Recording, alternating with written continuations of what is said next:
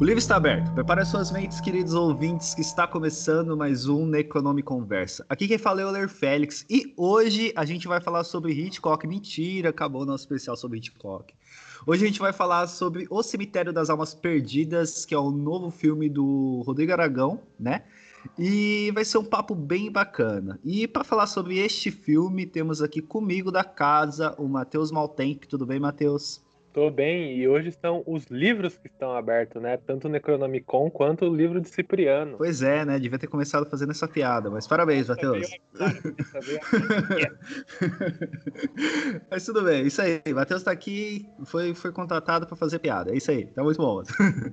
é, bom, temos aqui também ele, pela primeira vez no nosso podcast, lá do Saco de Ossos, do Hora do Espanto, crítico de cinema, Marcelo Miranda. Tudo bem, Marcelo? Olá, Euler. Oi, Matheus. Matheus, tudo bem? Prazer aí participar do Necronome Conversa e principalmente para falar do filme do Rodrigo. Então, vamos lá. Valeu o convite.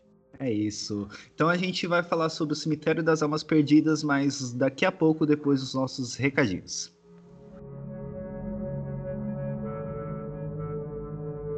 Olá, ouvintes, tudo bem? Bom, primeiramente gostaria de falar que a gente fez umas mudanças no nosso padrim, né, nas recompensas. Então, a partir de agora, a partir de cinco reais, né, por mês, é, entra no grupo do WhatsApp com a gente pra gente bater papo e poder falar, né, dar dicas dos episódios. Vai poder sugerir episódios também, né? Então, deem uma olhada lá. A gente também mudou o, o apoio a partir de 10 reais. A gente vai fazer uma sessão de agradecimentos aqui no nosso podcast. Então, dê uma olhada lá e se você puder, nos apoie, porque cada doação, né, cada apoio pra gente é, ajuda bastante a gente a manter o nosso site. E não se esqueçam de nos acompanhar nas nossas redes sociais, né? Só você pesquisar na Economic Conversa ou na Conversa em qualquer rede social que você já nos acha, beleza? É só isso, fiquem aí com o episódio que ficou bem legal.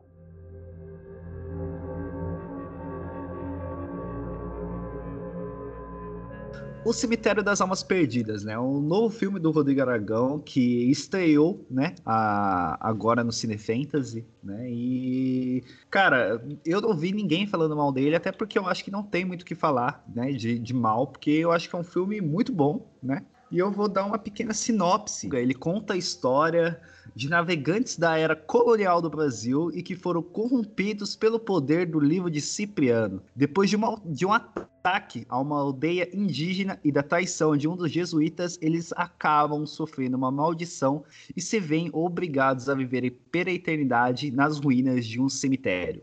Essa é a sinopse que eu fiz da minha crítica e eu acho que já dá pra gente, pelo menos, começar a conversar sobre esse filme, né? É, como esse filme ele estreou agora no, no Cine Fantasy, né? Eu quero saber primeiro como é que foi a, a impressão de vocês, é, o que, que vocês estavam esperando, como é que, o, o que, que vocês tiveram, né? Se supriu as expectativas de vocês. Bom, no meu caso, eu posso dizer que eu senti a chegada do Cemitério das Almas Perdidas na comunidade de pessoas que acompanham, criticam, estudam terror aqui no Brasil, é uma, uma mesma vibração que os nerds sentiram com a chegada de Vingadores Ultimato. É uma sensação de que havia ali a culminância de uma trajetória, de uma mitologia, de um universo que o Rodrigo vem construindo desde 2008 com Mangue Negro, ao longo aí de seis filmes, considerando cinco longas que ele dirigiu solo e um que ele fez em episódios, né, as Fábulas Negras. E o Cemitério das Almas Perdidas é um projeto que ele tinha há muitos anos, que ele alimentava há muitos anos e que ele já deixava pistas em todos os filmes anteriores. Então eu vi o filme muito com essa sensação de que era o final de um grande ciclo que tinha começado no Mangue Negro. Então, mais do que expectativa, eu não tinha expectativa sobre o filme. Eu, a gente vai ficando velho e essa ideia da expectativa ela vai ficando para trás. Mas eu tinha muita curiosidade e interesse e empolgação de ver como o Rodrigo ia concluir esse ciclo que ele começou no Mangue Negro. Quando eu falo concluir, não é necessariamente que ele nunca vá voltar nesse universo, mas o cemitério certamente fechava um ciclo e eu tinha muita curiosidade de saber como ele ia fazer isso. Então, acho que, como introdução, eu, eu diria isso. Sobre o filme, provavelmente a gente vai poder falar mais. E você, Matheus?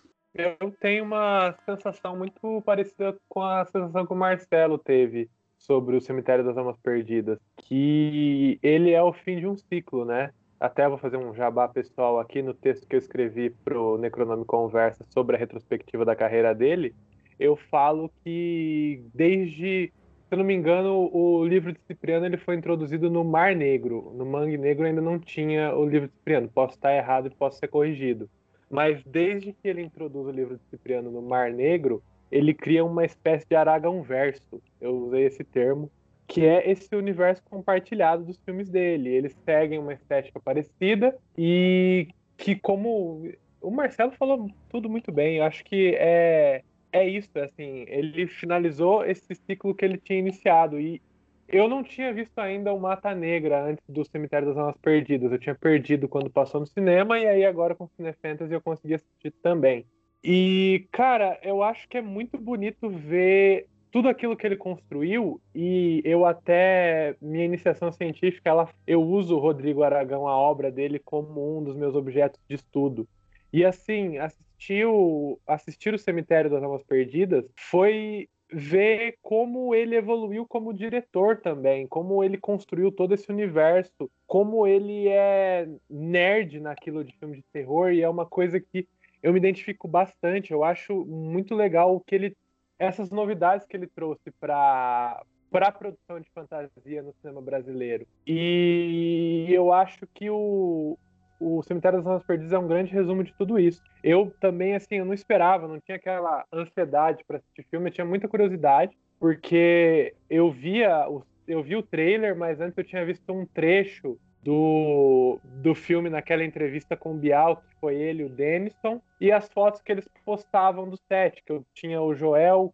que é o assistente de direção, e o Rodrigo Aragão adicionado no Facebook, eu vi, que eles eu vi as fotos que eles adicionavam, e só me dava curiosidade, porque eu falei, meu, esse filme vai ser uma bagunça, tem circo, tem cavaleiro medieval, tem caravela, e assim, que, que, como que ele vai mesclar tudo isso? Então era uma grande curiosidade, assim. Mas, mas também curiosidade também. Joel Caetano, que também fez os efeitos visuais, além de assistência de direção. Boa parte dos efeitos do filme, especialmente os grandiosos, são efeitos de pós-produção, as cravelas, tudo aqui. E o Joel que fez, né? Os efeitos práticos Aí eu acho que o Rodrigo participou também, mas o Joel teve essa participação. É, eu acho que, primeiro, que vocês são sem corações, né, para não, não ter expectativas, né, vocês têm que parar com isso, rejuvenescer aí, porque vocês têm que ter mais expectativas com a vida, tá? Eu tava. Eu tava não, com a vida eu tenho, eu não tenho mais expectativa é com filmes. com a é... vida eu tenho muitas, o problema é que eu sou sempre ludibriado. Você tá sempre sendo pego aí pela vida, né? É, Pô, estamos é numa pandemia, quem não foi pego pela vida? pois é. Mas eu, eu tava esperando bem, assim, né, do filme, eu tava com muita curiosidade também, né, porque foi um filme, né, eu acho que, que até o Marcelo vai, vai poder falar um pouco melhor, né, porque você já acompanha há mais tempo do que eu, né, a trajetória do, do Rodrigo Aragão, mas é, é um filme que ele tem, teve um orçamento maior para poder trabalhar, né, e, e, eu acho que isso, isso fez com que a gente, né, que goste assim de, de filme de terror e, e goste bastante de filmes nacionais, assim, a gente queria ver o que que uma pessoa como o Rodrigo Aragão, né, que, que já tem, já fez filmes é, bons, né, ia conseguir fazer com esse orçamento maior, assim, né? Eu acho que esse foi o que o que mais me pegou, assim, de ter expectativas e curiosidades para saber sobre a obra, né? Eu, eu, não, é. eu não sei precisar aqui quanto, que é, quanto foi o orçamento dele dessa vez. O orçamento foi 2,1 milhões de reais. O Rodrigo trabalhou com edital e leis em dois filmes. Né? É, o Mata Negra, que ele teve um. Acho que foi um edital local, alguma coisa assim, mas muito pequeno. E o Cemitério das Almas Perdidas, que ele já teve um apoio grande é, de 2 milhões de reais. Os filmes anteriores foram todos ou financiamento privado, ele teve um mecenas nos primeiros filmes, ou luta própria ali deles, de se organizarem né, a Fábulas Negras, junto com várias outras produtoras, como aconteceu, por exemplo, no Mar Negro, que foi uma junção de várias produtoras para os filmes acontecerem. Mas para ter uma ideia, o Mangue Negro, o primeiro longa dele de 2008, se eu não tiver enganado, custou 60 mil reais. É, e ele fez o, o filme de terror brasileiro mais importante da década, porque foi o filme que abriu um caminho para tudo que veio depois. É sempre importante frisar que 2008 é o ano que estreia o Encarnação do Demônio, o último filme longa-metragem do José Mojica Marins, que fecha a trilogia do Zé do Caixão, e também Mangue Negro, que é o filme que abre uma nova geração de realizadores. Então você tem o fechamento do Zé do Caixão e a abertura de uma leva que, que é puxada pelo Rodrigo e que vai começar a explodir em 2011, quando Trabalhar Cansa, do Marco Dutra e da Juliana Rojas, vai ser exibido em Cannes. Então é um caminho que inicia em 2008. E pensar que ele fez esse filme lá pequenininho, no quintal da casa dele, né, no manguezal ali de onde ele mora, com 60 mil reais para culminar no cemitério com 2 milhões, é uma trajetória muito interessante. Tanto em termos de, de proporção, mas também de trajetória artística, né? porque o Mangue Negro já é um filme que começa lá em cima e a, a, meu ver, né, a minha relação com o cinema dele é muito orgânica. Eu acho que ela nunca cai. Tem momentos melhores, momentos piores, mas todos os filmes dele têm uma constância que de novo, culmina no Cemitério das Almas Perdidas, que é uma maturação total do estilo dele, da narrativa, dos efeitos, de tudo que ele veio aprimorando filme a filme. Sim, a gente consegue é, observar essa, essa evolução né, na, na, no que, que ele vem, no que, que ele vem fazendo, no que, que ele vem trabalhando, né? E eu acho que isso é muito bom, né, pra gente, né? Como você falou, o, o caminho que foi aberto nos primeiros filmes dele. Eu acho que o que, que a gente tem agora também a gente vê uma evolução. É, não que o, o gênero do horror no Brasil não, não tenha sido sempre muito bem é, representado assim, mas a gente viu uma evolução muito grande em relação de termos de continuarmos ter é, boas obras assim que, cara, eu tava. Não lembro com quem que eu tava conversando, mas é, esses últimos 10 anos, assim, a gente teve muitas obras de horror nacionais, assim, que. Que, foram realmente muito boas, assim, a, a nível de serem melhores do que muitas obras estadunidenses. Então, eu acho que toda essa essa, essa, esse trabalho que, que tem do, do cinema de horror nacional, esse trabalho que o Rodrigo Aragão é, deu né, um ponto de partida que o Marcelo citou aí né, no começo do, do, desses últimos 10 anos assim é, teve uma importância muito muito boa e eu acho que, que merece ser destacado e foi uma coisa que a gente está recebendo é, de uma forma muito boa assim né? eu acho que quem está ganhando muito com isso é a gente mesmo é, o, eu acho que o que é mais fantástico assim dessa dessa abertura de 2008 que quando abriu, veio, não essa abertura, mas essa força que o Mangue Negro veio, e aí várias pessoas surgiram junto com ele, é que ele tem uma escola de cinema que é muito parecida até com que é muito parecida com a do Joel aqui de São Paulo também o Joel Caetano que a gente já citou ele que ele tem a RZP Filmes que é a Recurso Zero Produções ele e a esposa dele a Mariana. E isso para quem, para mim, por exemplo, que eu sempre gostava de filmes de fantasia, que eu sempre gostei de filmes de fantasia, não necessariamente de horror, mas eu sempre gostei desse gênero fantástico. Ver o Rodrigo Aragão, eu conheci mais as obras dele quando entrei na faculdade, em 2016 por aí. Mas assim, quando eu vi as obras dele, eu vi as obras do Joel, que era, meu, eu posso trabalhar no Brasil com esses filmes, sabe? Que é muito uma coisa de, cara, vai lá e faz é, não precisa ficar com medo, não precisa. Você tá acostumado a assistir filme americano, mas a gente não precisa fazer desse jeito. A gente pode fazer um cinema do nosso estilo. E é, para mim, é muito legal estar tá falando dele aqui hoje, porque é muito importante. O fato desses filmes existirem foi, foram muito importantes para minha construção como realizador. Porque desde que eu conheci eles, desde que eu conheci o cinema da Gabriela Amaral também, da Juliana Rojas e, e culminou no Rodrigo Aragão também, é, eu falei, poxa, eu, eu consigo fazer também, sabe? É só a gente estudar, é só a gente ver o jeito que eles fizeram, é só a gente fazer do nosso jeito. Então, eles têm é, essa importância. Eu acho que foi essa coragem, sabe? Que é uma coisa também de coragem, de ir lá e fazer, e vamos fazer do nosso jeito. E, por exemplo, se a gente não tem um orçamento para fazer isso daqui, a gente faz de outro jeito, porque é isso que é cinema, sabe? É você lidar com problema, é você usar criatividade. E é para mim é isso, sabe? É, eles são muito importantes para minha construção como realizador, além de crítico. Então eu só queria deixar registrado aqui esse momento emocionado. é, eu acho que uma das coisas que eu mais gosto de, de, exaltar quando eu assisto obras de todo mundo que você citou aí, tanto do Rodrigo Aragão quanto da Gabriela Amaral Almeida, da Juliana Rojas, do Marco Duta, é, do Guto Parente, porque eu adoro o Clube dos Canibais, é você assistir um filme nacional e você sentir que ele é um filme nacional, né? Você vê muitas coisas do Brasil ali dentro daqueles filmes, eu acho isso sensacional. Assim, a gente não precisa se adequar ao modo de narrativa norte-americano para fazer um bom filme, né? Eu acho que todos esses filmes têm, têm isso de, de importante e de ponto positivo. Sim, é tipo, se você vai fazer um filme de zumbi, igual ao Mangue Negro, mas você não tem a grana para pagar mil pessoas para fazer lá, para colocar como figurante, para fazer a maquiagem, você faz um plano fechado que dá essa sensação de muitos zumbis. Você, igual o Joel Caetano, ele tem um curta chamado Gato, que é sobre loucura, que é um que é um que é sobre personagem que vai ficando louco, cena de assassinato, etc. Que ele faz no apartamento dele e as cenas que ele vai matar uma pessoa é corta na hora da facada, sabe? Eles dão essas sacadas de cara, como a gente faz certas coisas que nós não temos dinheiro para mostrar de verdade, sabe? Então eu acho que a ideia, eu acho que a grande lição que eles passam é que sim, que, que principalmente o Rodrigo Aragão passa. E por isso que para mim é muito bonito o fato do cemitério das almas perdidas existir e com 2,1 milhão milhões ele ter sido feito, é que, meu, é muito essa história do vai lá e faz, que dá para fazer cinema fantástico no Brasil e ele é feito com amor.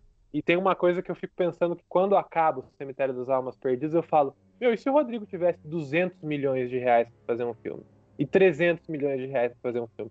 Até onde que ele vai? Sabe? Então, eu acho que é essa grande lição que acabou aqui, que culminou até no Cemitério das Almas Perdidas, e que vai abrir para um novo ciclo de terror brasileiro de outras pessoas surgindo com ideias fantásticas queria fazer duas observações a partir do que o Matheus falou. A primeira é que sobre os zumbis, uh, você pode fazer o plano fechado, ou você pode pagar um dólar para quem quiser fazer um zumbi, como o Jorge Romero fez com a Noite dos Mortos Vivos, e ganhar uma camiseta onde está escrito Eu fui um zumbi em A Noite dos Mortos Vivos. Eu acho uma maneira legítima. É, uma outra Até coisa. Até gostaria, na verdade, né? Não é? Imagina só, eu já fui um zumbi no mangue de Rodrigo Aragão. Pô, sensacional. Eu pagava. Pagava até dois reais. é, uma outra questão que eu acho importante, é essa mais séria, sem a piada, é que o Matheus exaltou a questão do orçamento, né? E o que o Rodrigo faria com um valor ainda maior. Tem uma coisa que me chama a atenção no Cemitério das Almas Perdidas, concatenado com o discurso do Rodrigo em entrevistas, e ele já falou isso para mim, inclusive, tanto em entrevista quanto fora de entrevistas, é que o que pesou para ele gastar esse dinheiro 2 milhões de reais no Cemitério das Almas Perdidas, não foi ele fazer um filme maior do que os filmes que ele faz, e sim poder trabalhar com a equipe dele com mais conforto. Então ele fala: pela primeira vez eu não precisei, por exemplo, fazer a comida da equipe. Ele conseguiu contratar gente para trabalhar com a parte da comida. Ele não precisou fazer tudo, né? Ele em geral faz efeito, faz câmera, dirige, é, produz um monte de coisa. Ele conseguiu contratar gente, conseguiu ter um assistente de direção, conseguiu ter assistente de maquiagem. Então ele usou esse dinheiro para trabalhar com um conforto que permitisse a ele deixar só a criação fluir e não ficar se preocupando com toda a parte burocrática e, como o Matheus bem definiu, com a resolução de problemas que caracterizam o cinema, especialmente o cinema né, de terceiro mundo aí, que é o brasileiro. Por, que, por que, que eu estou falando isso? Porque eu acho que a grandiosidade do cemitério, na minha visão, ela não é muito maior do que o do, Mar, do Mata Negra, por exemplo. É, especialmente da metade para frente. Ou principalmente do Mar Negro, que talvez seja o filme do Rodrigo mais completamente insano e, amalucado de todos que ele fez. Assim. É, mas mas no, o que a gente percebe muito claramente no cemitério é que ele teve esse conforto, né? que o filme fluiu e saiu é, digamos assim, equilibrando as coisas profissionalmente, artisticamente, de uma maneira mais é, é, é né, equalizada do que talvez ele tenha feito nos outros filmes, em especial os primeiros trabalhos dele. Então acho que se ele tivesse 200 milhões para fazer, talvez o filme não fosse mais grandioso, mas ele contratasse mais gente para trabalhar, para dar mais esse conforto. Porque eu acho que o Rodrigo tem uma, uma personalidade e uma característica artística que é ele não tem muito interesse em fazer coisas gigantescamente grandiosas. Ele prefere fazer as coisas que ele gosta é, junto com as pessoas que ele acredita para trabalhar junto, permitindo que elas simplesmente trabalhem. Né? Eu acho que isso é uma coisa muito generosa dele como artista, mas é uma coisa que falta muito ao cinema brasileiro de grande orçamento. Não é torrar o dinheiro para fazer filmes gigantescos, né? mas gastar o dinheiro fazendo com que as pessoas trabalhem bem para que o resultado final daquele filme seja muito melhor do que se elas não trabalhassem bem. Eu acho que é um dado interior de produção que tem que ser considerado e eu acho que ele tem muita consciência disso. Até porque se você pode trabalhar né, em um lugar e conseguir fazer o seu trabalho bem feito, né, você não vai precisar trabalhar em 10 lugares e se e se matar, né, cara? Você vai conseguir deixar sua criatividade fluir, né? Não só né, na relação do, do diretor e roteirista, né? Do, do, do Rodrigo Aragão, mas é, outras pessoas que trabalharam com ele vão poder focar nesse trabalho, né? Assim, já estão recebendo um, um, pouco mais, com maior conforto, do que teria que, tipo, trabalhar em vários outros lugares para conseguir se manter, né? É, é, isso é importante também para a arte, né? Não é só é, cara, a gente vai fazer isso aqui agora e, pô, não, mano, tem que, tem, tem que valorizar também, dando uma grana maior, se pode, né? Não, e eu, e eu concordo, eu concordo muito com esse ponto, porque, assim, na Suco, agora que a gente já fez alguns curtas-metragens, a gente está seguindo um pouco em frente com as produções, a nossa mentalidade ao tentar um edital, ao tentar fazer algum outro curta, é assim, como a gente vai pagar as pessoas que trabalham aqui? E até eu falo isso de, meu, como seria o Rodrigo trabalhando com 200 milhões, que é não necessariamente que ele ia torrar tudo num filme grandioso, mas que ele ia ter um espaço ainda maior para ele ativar a criatividade dele, para ele seguir para outros caminhos. E uma coisa que eu acho muito importante que ele faz, eu, se eu não me engano, no Mangue Negro ele fez isso, numa, acho que em todos os filmes dele, eu posso estar errado, é que ele faz oficinas de audiovisual. E quando essas oficinas acabam, essas pessoas que aprenderam com o cinema com ele, com os amigos dele, trabalham no filme dele. Então, isso, isso ativa o cinema nacional, a economia e o mercado de tantas formas, porque além de eles estarem terminando um filme, entregando um produto, entregando uma obra, eles estão profissionalizando gente para o mercado de audiovisual. Então, assim, é, acho que os filmes dele vão muito além do que a gente está vendo em tela. E isso fica muito refletido do, no Cemitério das Almas Perdidas e nesse depoimento que você deu, Marcelo, contando das conversas que você tem com ele, que, meu, ele pensa na cadeia inteira e é muito importante você pensar nas pessoas que estão fazendo.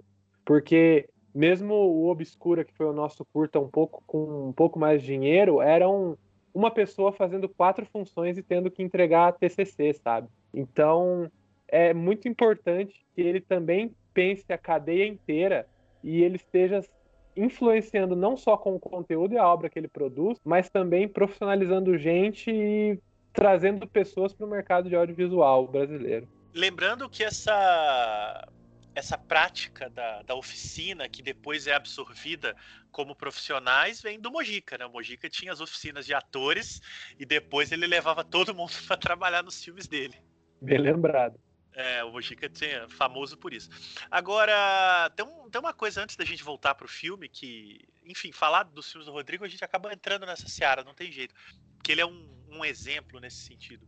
É que apesar da grandiosidade do Cemitério das Almas Perdidas e dessa expectativa que o filme gera de o que vem depois, o próximo filme do Rodrigo provavelmente é uma produção de baixíssimo orçamento, né? Um filme pequeno, filmado num prédio de assombração que se ele não filmou, ele deve tá para filmar, ou se filmou, ele deve estar tá para finalizar, porque ele não tem muita esperança de que a produção brasileira vai engrenar com o governo que a gente está, né? Ele até tem um projeto do Terra Negra, que seria uma espécie de sequência direta do final do uh, Mata Negra, né? Que termina no futuro e que obviamente se conectaria com o cemitério das almas perdidas, mas eu não sei nem se ele ainda tem ânimo de mexer com isso por agora. Então acho que é, é curioso perceber que uh, o próximo filme dele, que já está anunciado, já saiu na mídia, vai ser um, um retorno a uma certa raiz. Uma raiz lá do. do né, ele vai filmar em Guarapari, num prédio, é, com uma equipe minúscula, com câmeras e ele mesmo fazendo tudo. Então também é, é, essa, essa caminhada dos filmes irem crescendo não necessariamente garante que os filmes se permanecerão nesse patamar. E no caso do Rodrigo, que é uma personalidade inquieta, eu acho que é bastante coerente que ele retorne a isso, porque ele nunca vai ficar parado, ele não vai ficar esperando orçamentos generosos é, de financiamento estatal para poder fazer um filme. Ele vai fazer o que ele tem para fazer. E certamente o que ele tem para fazer no momento que eu sei, fora projetos paralelos que aos poucos ele vai anunciando, mas para cinema eu sei desse filme de assombração num prédio abandonado de Guarapari. E é um retorno que... às origens com tudo que ele evoluiu nesse, em toda essa filmografia dele, né? Então, é, de então, experiência, mesmo... né? De visão, certamente. É. Então, acho que não, talvez não seja grandioso em escopo, mas em técnica, em produção, em realização, continua essa crescente dele aí durante os filmes que ele está fazendo. Isso, exato. É, até, se não mudou o título, até o filme vai se chamar Prédio Vazio. Não sei se mudou, talvez eu esteja desatualizado. Mas é um conceito interessante, né? Ele é de Guarapari, essa cidade, Praia dos Mineiros, né? Aqui do lado, no Espírito Santo. E lá tem esses prédios gigantescos que ficam completamente vazios durante o ano todo e só ficam cheios no verão. E ele resolveu fazer um filme de prédio mal assombrado com com um desses prédios que passa o ano todo vazios. Já estou ansioso para assistir esse filme. Já estou com expectativas altas, então.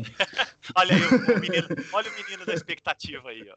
Eu sou o cara da expectativa. Eu, eu é. sou jovem, né, cara? Vocês são, vocês são velhos aí do É, eu sei Se bem que eu sou é. mais velho. Se bem que eu sou mais velho que você, não sou, Matheus? Quantos anos você tem? É, você é alguns meses mais velho que eu. Eu tenho 25, não, vou fazer 26 agora em novembro. Então, pô, vocês são tudo, tudo velho aí. Eu, eu tenho um coração novo ainda, tô com muitas expectativas e já, já vai ser filmaço já, já, já tá aí já.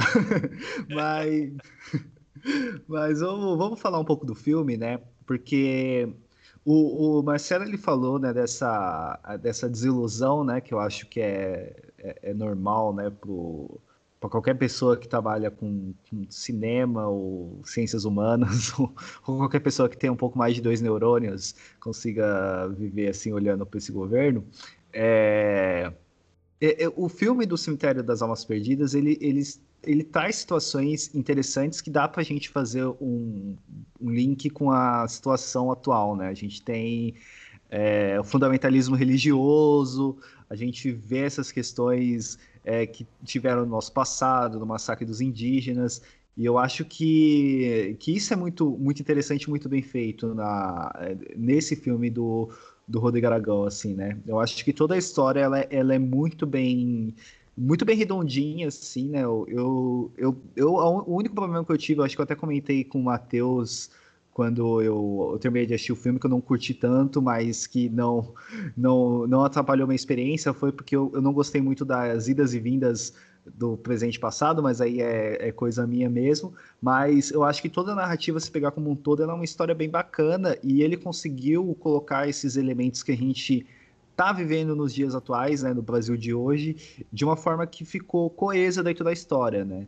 E, porra, eu adorei, assim, o filme. Foi é, foi uma ótima experiência, assim, ter, ter assistido ele. Eu, eu acho que é um, aquele filme que a gente fica com raiva, né, de estar tá numa pandemia, de não poder ver ele no cinema, né? Mas eu acho que foi uma experiência muito bacana. Eu acho que foi muito legal a gente ter também no dentro do Cine Fantasy, que é um festival muito legal, né? Um beijo pro Eduardo e pra Mônica, né? E foi, cara, foi um filme muito bom. Acho que para mim, assim, valeu a expectativa, valeu esperar pelo filme. Primeiro que eu acho que você precisa colocar no fundo depois uma música em homenagem ao Eduardo e Mônica, esse casal do Cine Fantasy, né? E colocar aí para tocar Legião Urbana.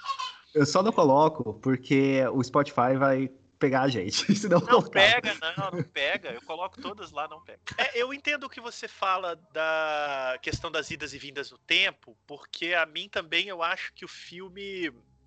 A gente quer ver tanta coisa que o filme oferece que a impressão que ia me dando na primeira metade é que a gente estava vendo muito pouco daquilo que a gente queria ver.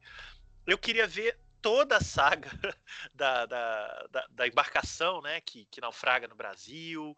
Eu queria ver aquele circo durante horas, é, aquele circo de horrores lá, o mausoléu. Depois a gente quer ver aquela comunidade indígena, aí a gente quer ver o, o, o, o castelo, né? O filme ele vai criando uma série de núcleos muito fortes e muito interessantes e por ser um filme curto, né? Ele tem 95 minutos. Obviamente, ele não se detém tempo demais em cada um deles, porque eles vão ter que se encontrar e o filme vai explodir ali da metade para frente. E, e, é onde ele de fato mergulha fundo nas, nas escolhas do Rodrigo. Então, eu entendo isso. Eu acho que eh, o núcleo, por exemplo, do circo, do, do mausoléu, é muito encantador, só que às vezes eu sinto que ele merecia um filme só para ele. Eu acho que ele entra ali como gancho para chegar na trama principal, mas aqueles personagens acabam é, é, ficando muito pouco tempo em tela, pra, por tanto que eu acho eles interessantes. Então acho que o filme talvez ele sofra um pouco dessa, né, paradoxalmente, ele sofre um pouco de ter muita coisa boa em pouco tempo. É, isso acontece também com o, para mim, com o Skull, a Máscara de Ayangá, o filme do Capel Furman com o Armando Fonseca, que foi exibido no Fantaspoa, foi, assim como o Cemitério das Almas Perdidas, foi a grande explosão do Cine Fantasy. No início, o Skull foi a grande explosão do Fantaspoa no final. Eu acho que ele também tem esse mesmo ruído, é muito núcleo que a gente quer ver mais, é, né, para um tempo limitado, porque há várias coisas em jogo, desde questões de produção até questões de narrativa mesmo, das coisas terem que andar. É, talvez esses sejam pequenos ruídos que é, as, incomodem um pouco na nossa apreensão, né? Só que aí é que entra a mágica da coisa, né? A magia do talento dos caras, assim. É que quando a coisa de fato explode, chega onde tem que chegar, a gente não está muito se importando por isso mais. É, então, tanto o Skull tem uma sequência que, vai, que né, dali adiante o filme vai e não volta mais, né? Quanto o cemitério tem, né, depois que a coisa se encontra e, e o enredo se resolve, para então entrar no, nos confrontos finais, a gente tá já com a cabeça completamente envolvida naquele, naquela tempestade visceral de estímulos e de e de movimentos e sons e visuais. Então acho que esses filmes eles sofrem de um ruído de um lado e em alguma medida equalizam isso do outro com essa grandiosidade estética e narrativa que eles apresentam. Isso eu acho muito interessante porque eu, eu não gosto muito de filme perfeito, sabe? Eu tenho um pouco de é, é, é, um pouco de alergia a filmes em que absolutamente tudo parece funcionar, porque eu acho que as coisas precisam não funcionar em algum aspecto para que elas fascinem, sabe? E no caso desses filmes e de tanta coisa que a gente vê, eu sempre fico mais atraído por aquilo que não, não é exatamente perfeito, mas provoca um efeito muito maior do que se a gente ficasse é, percebendo ali que aquilo foi feito de uma maneira absolutamente perfeita. Eu acho que o perfeito é quadrado demais. Então, acho que nesse caso, o Cemitério é um filme muito é, é, satisfatório né, nessa relação que a gente cria com as imperfeições dele e com tudo que ele tem de melhor. Não sei se faz algum sentido também dou uma viajada. Mas isso eu aprendi com o Jair Ferreira, que eu sei que o Euler andou lendo e é uma coisa que eu carreguei para a vida. É, você falou do, do, do, núcleo do circo, assim, né? Eu acho ele sensacional, né? Eu acho que é o Francisco Gaspar que tá, que tá, que tá lá. Assim, é muito é bom, cara. Gaspar, que é o cara da. O, o, cara da galinha no Mata Negra. Sim, que o é Matheus viu recentemente, né? É o cara da galinha lá. Não, e, e toda aquele, é. aquela. aquela da hora que vai entrar a, a galera do, a, do fundamentalismo religioso, assim, eu dei muita risada com aquela cena, porque ela, é, ela é muito cômica, assim, né? Não, porque o pai, ele vai, assim, é muito legal, né, cara? Eu acho que esse núcleo, assim, ele, ele realmente te, te instiga a querer saber mais e querer ver mais aqueles personagens, assim. Muito legal. Até dá uma dorzinha no coração quando você descobre que um da, uma das pessoas daquele núcleo que era a cartomante era uma, da, era uma traidora, né? Eles pareciam tão juntos, eles pareciam tão legais que aí quando ela aparece lá dizendo que colocou eles numa armadilha, você fica, putz, mas vocês eram uma família, por que vocês fizeram isso? Por que você fez isso? Uma, nessa essa sequência toda aí do fundamentalismo religioso, que eles querem queimar o lugar, eu dou muita risada com a criança saindo, tropeçando do circo, falando, eu vi o capeta, eu vi o capeta. E ainda eles dizem, não assusta, não assusta elas, não assusta elas. E aí ele mesmo assim, ele assusta as tias lá e assusta as crianças. Eu acho também esse todo esse núcleo do mausoléu realmente, olha, o Rodrigo Aragão, quando ele ouvir a gente, pode fazer um spin-off que pelo menos nós quatro, nós quatro aqui estaremos no cinema para ver esse spin-off do mausoléu. Ó, eu, fiquei, eu fiquei até com. Pera aí, que eu fiquei até com medo, porque tem, estamos em três aqui. O Matheus é. falou que nós quatro aqui. Eu, eu, quem, quem mais está aqui? Nossa, alguém andou vendo host aí? Pelo amor de Deus. Eu errei a é que... ou, então aquele Unfriended, né? Que, que entra um Sim. fantasma na ligação. Fiquei até com medo. Falei da menina que viu o capeta no filme, aí tô falando nós quatro aqui, né? Será que eu tô com o livro de Cipriano aqui? Não, eu acho é... que o quarto elemento é o pintinho lá do, do Francisco Gaspar, o, pinto demônio lá do, do Mata Negra. Mas você sabe, cara, o, o Mausoléu é um núcleo muito pessoal pro Rodrigo. Ele, o pai dele foi pai dele foi itinerante, né? Ele tinha um cinema e eu acho que ele fazia umas itinerâncias estilo mausoléu.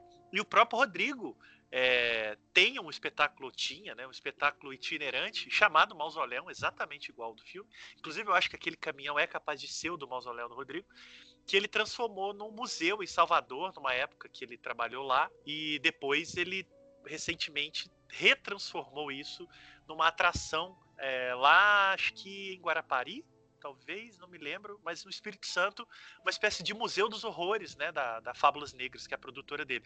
Então, o núcleo do mausoléu, ele tem, por isso que eu acho que é tão encantador, ele tem um aspecto pessoal do Rodrigo, né, mais até do que os monstros, mas de uma vivência dele com a família, da infância.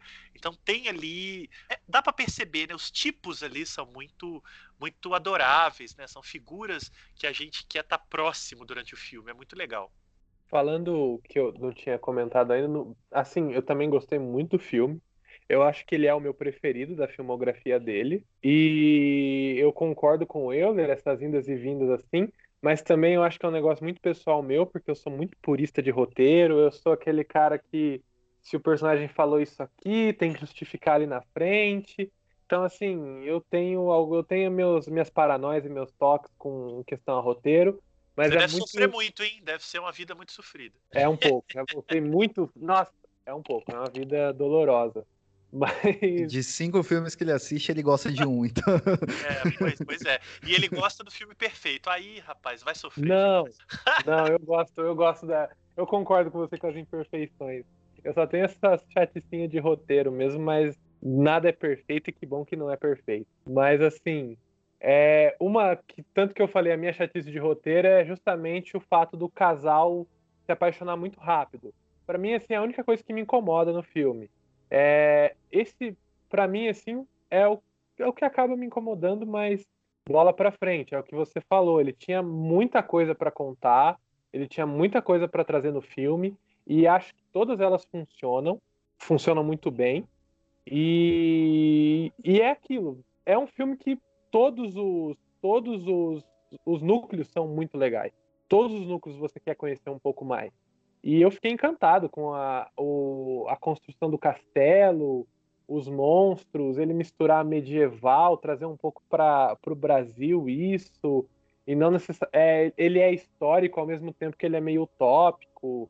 Cara, é, é assim, é um filmão. E eu acho que, como você trouxe já até, como você, Marcelo, trouxe até essa essa informação de que o mausoléu é algo pessoal para ele, acho que o Cemitério das Almas Perdidas é um filme pessoal para ele Sim, por é. completo, é, né? Totalmente. Porque até mesmo o livro do Cipriano que ele vem trazendo durante toda a filmografia dele, é, eu lembro, eu tava com, eu, eu acompanhei bastante o é, as entrevistas com ele durante a produção do filme, eu acompanhei bastante as publicações no, nas redes sociais deles e assim, é o que eu acho até vocês brincaram comigo que eu sofro nos filmes aí, mas eu acho que quando uma parada é feita com amor e eu vejo o amor sendo feito nesse filme, não é um relacionamento rápido com pouco desenvolvimento que vai me fazer ficar com me vai me fazer não gostar do filme. Mas, e sim quando eu vejo que, meu, realmente todos que estavam nesse filme eles fizeram com muito amor. E isso é muito mais importante que qualquer outra coisa. Aí, Matheus, olha só, para você ver como é que eu vou derrubar o seu, seu argumento carinhosamente. Se você se apaixonou pelo filme com 90 minutos, por que o casal não pode se apaixonar em três cenas? eu, eu vou. Já era. Não tem como, não tem como defender. Não é? E olha que lá ainda tem elipse, né? O filme não, você vê durante uma hora e meia e pronto, não tem conversa. Ah, eu, vou, eu, vou, eu vou corroborar com, com o que o Marcelo falou, mas eu vou dar uma outra, uma outra visão sobre o fato dele se apaixonar e, e por que, que isso para mim não foi um problema. Porque eu, eu, já tem os sonhos, né, entre eles. Então, tecnicamente, né, dentro daquele mundo ali, eles já se conheciam, né? Não era uma, uma coisa que é, chegou ali, é, acabou de ver ele, acabei de me apaixonar, vamos embora, eu morro por você, né? Não é, não é algo assim, né? E tem a questão da, do momento de tensão que eles estavam vivendo ali, né?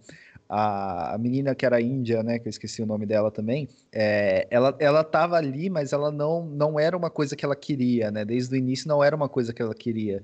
E ela queria sair dali, né? E ela via no no, na pessoa que ela se apaixonou, além de já conhecer ela faz tempo, né, por causa da visita pelos sonhos e tal, ela via uma esperança de, de acabar com todo aquele sofrimento que ela estava sendo obrigada a passar, de ajudar, de ajudar a matar pessoas para continuar mantendo aquele grupo dentro do cemitério vivo, assim, né? Eu acho muito muito plausível que esse, esse, esse, esses dois eles tenham se apaixonado, assim. Né? Eu acho que, para mim, isso não foi um problema. Não foi. Para mim, foi é bem curioso, tranquilo. Porque, e é curioso, né? Porque eu acho que eu estava aqui pensando muito rápido. É o primeiro filme do Rodrigo que trata desse aspecto onírico das coisas, né? Os personagens já se conhecem sonho. É, parece que algumas ações deles são influenciadas pelos sonhos, pelas visões. Eu não me lembrava disso aparecer nos filmes anteriores. Esse é um dado novo que o, que o filme traz nessa mitologia. E aí, pegando o que o Matheus falou também, que eu acho interessante, é justamente que o filme tem essa. É, essa culminância da mitologia de Cipriano, né, que é algo que o Rodrigo vem construindo desde o Mangue Negro. É, eu, eu não domino muito essas, essas referências, mas eu sei que existe alguma coisa relativa ao livro de Cipriano. Quem é craque nisso é o Leopoldo Taufenbach, eh, que é um pesquisador de cinema, de gênero e tal, e também entendido dessas referências é, de livros e de grimórios e tal. E ele fez um vídeo muito legal sobre São Cipriano, tem no YouTube, então eu acho que ficaria mais interessante procurar o vídeo do Leopoldo, acho que só jogar lá, que ele explica bastante. Eu vi o vídeo na época que eu soube do projeto do Rodrigo, mas é, é, é um mundo novo para mim. Mas o que importa é que o Rodrigo pegou essa referência e trabalhou ela ao longo dos filmes. E, e, nesse filme ele mostra a origem do livro, né? A gente tem lá o Cipriano escrevendo, e aí eu chego onde eu queria, que a gente quer tanto ver todos os núcleos, que quem não quer ver um pouco mais daquele demônio que fica é, ditando as coisas para o livro logo no primeiro plano do filme, né? Aquela imagem impressionante, né? O mesmo demônio, salvo engano, que aparece no final da Mata Negra, que é invocado lá pela menina no final. Então o Rodrigo vai conectando as coisas de uma maneira muito legal. Quando eu entrevistei ele no, no Saco de Ossos, eu brinquei que ele criava o Aragão Verso, assim, sabe? porque tá tudo conectado, é muito interessante. É, esse diabo aí do Cemitério das Almas Perdidas e do Mata Negra também aparece muito parecido no Mar Negro, quando o Albino tá fazendo o ritual, porque ele também é apaixonado pela personagem principal do filme. Perfeito. E aí ele aparece no espelho, ele fica ali assim. E, e ali também, e você vê que na filmografia dele tem, né, esses amores platônicos. Até no próprio Mata Negra, a personagem principal, ela se apaixona muito rápido pelo, pelo rapaz lá que até vem enganar ela no final do filme. É, e você tinha falado desse aspecto onírico. Uma das coisas, um dos, um dos artifícios que eu usei na minha cabeça para entender um pouco desse relacionamento é que me parece que além do fato de ser onírico, eu acho que o Rodrigo, talvez eu possa estar 100% errado, ele nunca pensou nisso é, e não quis, teve intenção de colocar no filme, mas me parece que é um, ele brinca um pouco com esse negócio de vidas passadas, né? Uma coisa de reencarnação, de talvez as, a alma desses dois já estavam ligados, porque tem o, o outro rapaz lá dos jesuítas que já ajudou ela antes.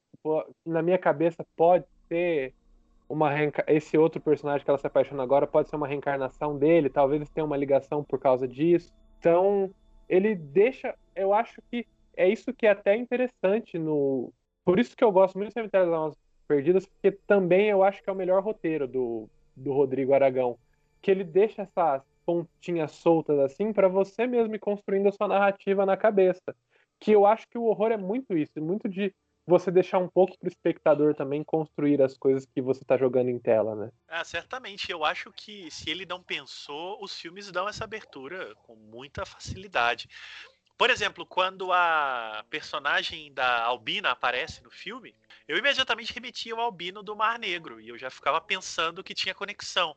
Os filmes não necessariamente indicam isso, mas eu não acho que ele colocou a, a Carol, que inclusive é filha dele, é, como uma albina no Cemitério das Almas Perdidas por acaso. É, ou porque ele acha legal ter personagens albinos, simplesmente. Eu acho que ele faz conexões visuais, inclusive, para deixar o universo coeso. É, é claro, a gente não sabe para onde isso iria, para onde vai, mas o que importa é que se você pega o conjunto dos filmes, esse universo é um só, né? Ele se conecta. É, o, o Acho que a Noite do Chupacabras tem uma cena que se liga diretamente ao Mar Negro, o próprio livro de Cipriano aparece diretamente no Mata Negra, né? E aí o cemitério ele junta isso tudo, uma espécie de origem das coisas.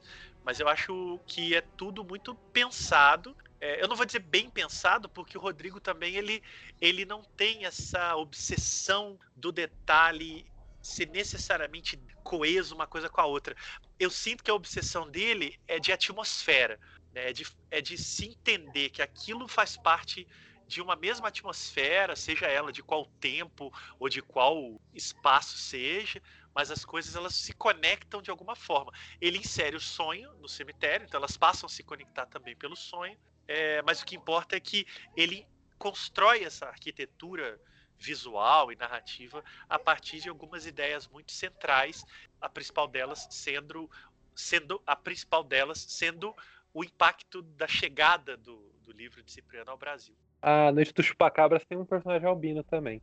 Olha aí, ó, tá vendo? Não, não tava lembrando, mas de fato, tem mesmo. E se bobear é todo mundo da mesma linhagem. Tudo começa com a menina do, do do cemitério, né? Quer dizer, o, o, o, mausoléu se passa no presente, então, na verdade, a gente não sabe exatamente que tempo é aquele, então vai saber o que aconteceu antes ou depois. Olha aí, tá na hora de rever os filmes e montar uma cronologia, hein? ou não. Olha aí, ó, um, uma uma tese aí de doutorado, uma dissertação de mestrado aí para quem quiser, ó.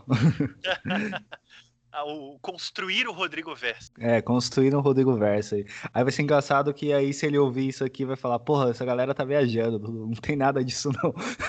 Seria ó. Olha, algumas coisas que a gente disse tem, outras ele vai dizer que a gente tá viajando.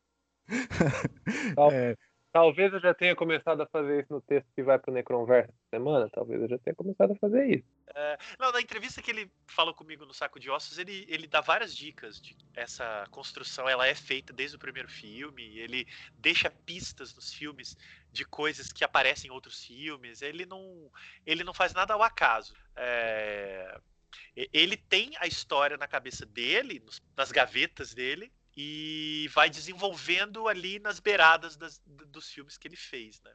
Mas é óbvio, o Cemitério é o filme mais próximo desse grande conceito que ele construiu em torno desse mito do livro de São Cipriano, que, como eu disse, é um, um livro, digamos assim, real, né?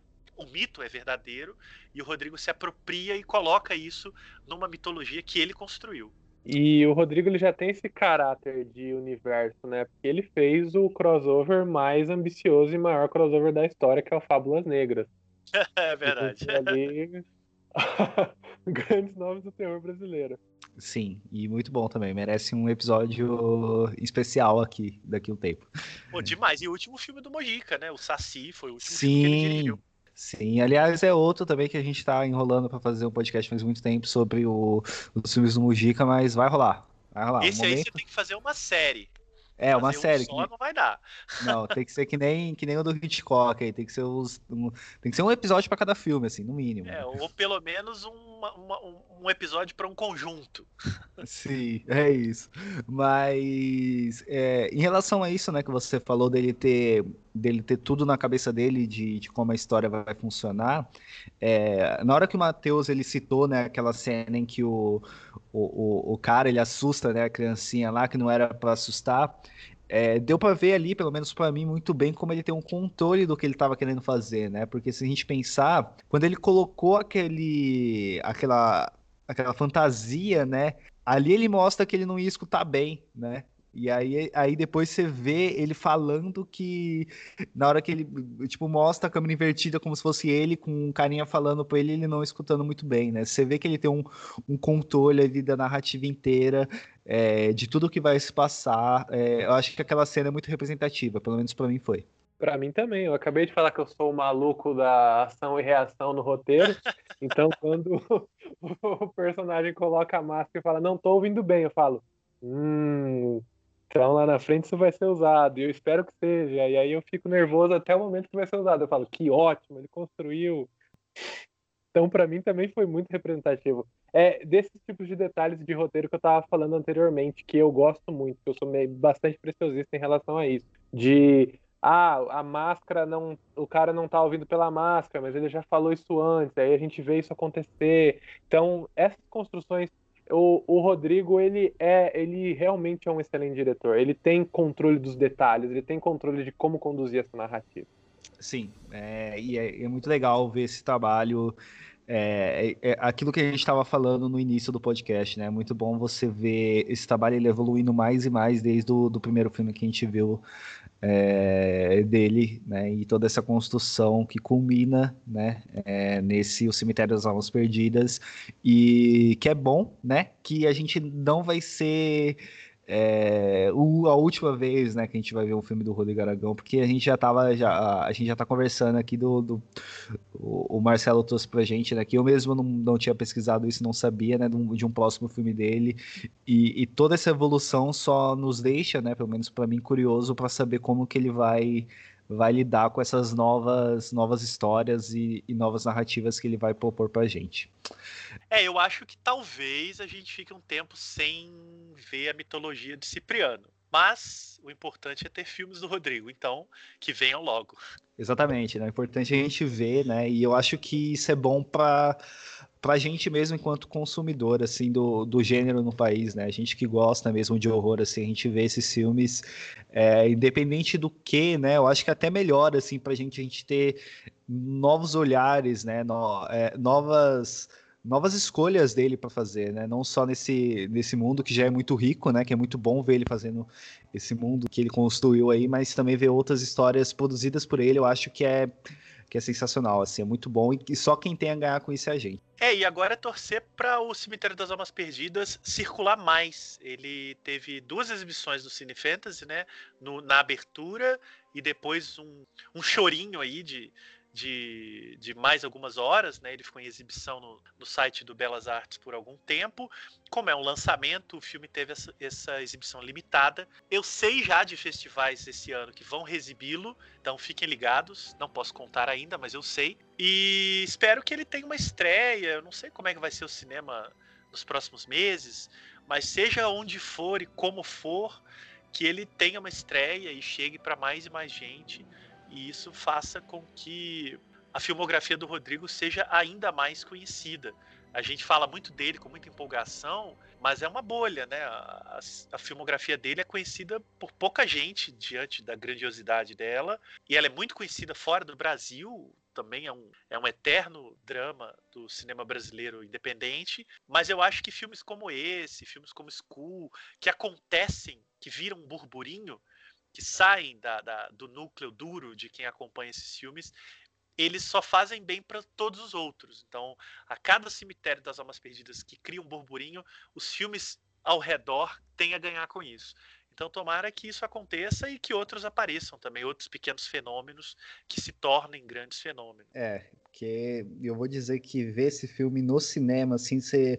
Sei que é, é, é, até gatilho, né? Falar de cinema nessa quarentena, né? A saudade que tá, né? Tanto tempo que a gente não vai no cinema. Mas eu acho que ver esse filme no cinema, assim, seria, seria uma, uma, uma experiência muito legal, assim, né? Eu acho que, que tudo, tudo nele, assim, né? Esse épico que ele, que ele, que ele é, assim, ele ele seria uma, uma experiência muito bacana, assim, de se ver no cinema, né? Ele, ele visto do Daivin, já fez a galera buzinar e, e piscar as lanternas, né? Imagina dentro de uma sala de cinema, assim, eu acho que, se não por agora, assim, né? Porque a gente tá nessa pandemia, mas daqui a um tempo, quando reabrir os cinemas, seria uma experiência muito bacana de se acontecer, assim. Ano que vem, quando todo mundo estiver vacinado, o cinema reaberto e vamos estar tá lá no cemitério das almas perdidas dando bilheteria para esse filme que ele merece. Ser visto em IMAX tudo der certo, bota no IMAX, eu quero ver. Aquele barco, aqueles capeta, que nossa senhora. Esse filme merece IMAX. Aquelas cabeças, né? Que beleza. IMAX 3D, 4D com, cam com cadeira girando. É, tipo 5D, Só né? Quando pode você por cheiro, porque o cheiro daquelas catacumbas deve ser uma não, merda. Aí, aí, aí ninguém vai... Não, é Mas, bom, com, esse, com essa expectativa, né, de que um dia as coisas melhorarão, né, viu, ó, tive duas pessoas sem expectativas, acabamos com o podcast com grandes expectativas do, dos próximos dias, é isso. Vamos encerrar aqui, né, então, primeiramente, eu gostaria de agradecer é, ao Marcelo por ter participado aqui com a gente. Então, Marcelo, o espaço é seu, deixa aí seu jabá, onde as pessoas te encontram. Pô, muito obrigado pelo convite, pela presença, você e Matheus, os queridos aí na conversa, para falar desse filme, então, mais ainda.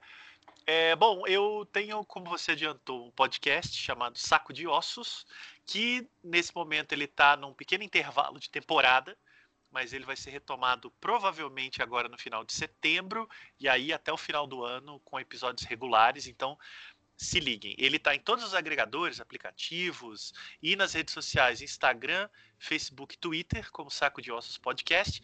29 episódios publicados só com gente que faz, pensa ou se interessa por terror no Brasil. Então são entrevistas, análises, a maioria é de entrevistas, né? A minha ideia é, é mapear a produção de terror no Brasil em seus vários aspectos. Mas quando eu quero falar de alguns assuntos mais específicos, eu chamo pesquisadores que falem bem desse assunto junto comigo lá. Então, convido todo mundo a escutar. O programa está no ar firme e forte, retomando no final de setembro. E a Hora do Espanto, que eu faço com o Rodrigo. Ah, vou repetir, Rodrigo foi foda. eu, eu falei do irmão do calabouço do Rodolfo, olha que absurdo. É, eu denunciei. Ele tá pedindo socorro aqui por aqui. Eu denunciei que ele tem um irmão preso. Vamos lá. isso, isso eu... vai podcast, só pra deixar o. Foi ele que falou isso. Vamos lá. E eu também faço a Hora do Espanto com o Rodolfo Stank, que já é famoso aqui no Necronome Conversa, e com o Paulo Biscaia. A gente faz um podcast mensal que a gente conversa sobre as coisas que a gente viu no mês anterior. Então é uma espécie de bate-papo de indicações e contraindicações. E agora a gente inaugurou um quadro Ofensas do Biscaia. E eu não sei se o Euler sabe, mas ele foi ofendido no programa mais recente. Estou muito é, feliz. Então, ainda não fico... sei porque ainda não, não saiu, mas eu estou muito feliz. Então, já, pronto, já... Você... Vou deixar bem claro, o quadro, ele, as ofensas são a pedidos. Então o Euler pediu para ser ofendido e o Biscaia o ofendeu. É, Muito obrigado. É, Chuta você vai gostar. do gosto questionável dele, né? Com iluminado. Não, o motivo da ofensa eu não vou contar. O spoiler não, não vou dar, mas está lá no programa. Então. Hora do Espanto também está em todos os agregadores, aplicativos, aquilo tudo que o bom ouvinte aí conhece. E eu tô no Twitter, Marcelo Miranda 1. E é isso. Fico à disposição para novas conversas ou trocas para quem quiser. É, e a gente esqueceu, né, de falar aqui. O, o Marcelo, a primeira coisa que ele falou comigo sobre o filme, né, sobre o Cemitério das Almas Perdidas, foi que tem uma música que evoca a música de O Iluminado do Kubrick, né, Marcelo?